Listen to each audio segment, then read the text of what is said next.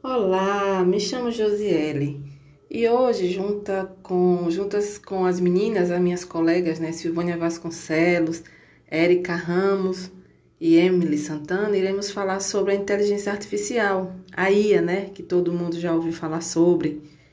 É, a IA é que é uma inteligência artificial, né, mas vocês sabem do que se trata? Pois é, a IA é uma inteligência artificial é uma da, das áreas da ciência da comunicação que tem como objetivo né, produzir é, dispositivos que simulam a capacidade humana de raciocinar, perceber, tomar decisões e resolver problemas, ou seja, ela nos dá inúmeras ideias de como produzir e realizar ações de interações. O objetivo da IA, né, geralmente é ajudar a facilitar a vida das pessoas, seja com tarefas do dia a dia, avanços industriais ou pesquisas científicas até.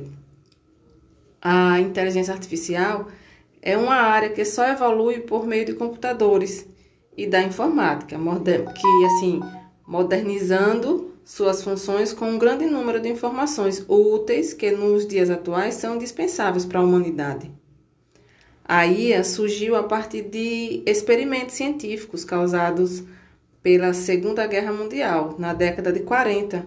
No entanto, o mundo só a conheceu há muitos anos depois de só nos anos 80 que voltam os estudos sobre redes neurais, que é os sistemas interconectados que funcionam como os neurônios do cérebro humano, né?